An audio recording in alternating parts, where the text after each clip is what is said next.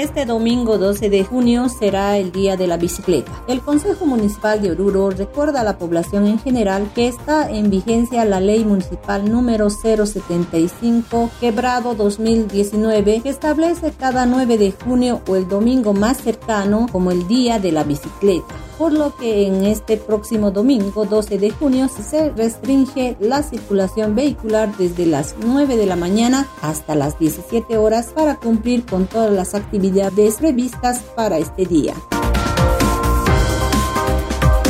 Accidente de tránsito en Guanuni la mañana de este día jueves. El hecho ocurrió en la carretera Jaime Mendoza a la altura del cruce Guanuni y localidad de Venta y Media, provocando heridos de gravedad. Asimismo, el comandante provincial, capitán Miguel Ángel Arce, señaló que los heridos fueron evacuados al Hospital San Martín de Porres. Este hecho se encuentra en proceso de investigación.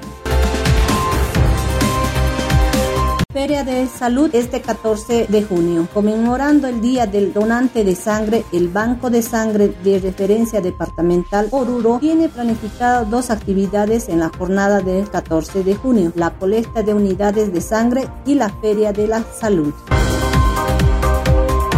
decomisaron carne en mal estado. Senasac decomisó alrededor de 160 kilogramos de carne de res en descomposición que pretendía ser comercializado. Funcionarios de la Unidad de Defensa al Consumidor del municipio y Senasac interceptaron un camión tipo frigorífico en la zona norte de la ciudad, cerca de un mercado. En su interior transportaba carne de res en estado de putrefacción. El conductor del motorizado se dio a la fuga y se decomisó la mercadería.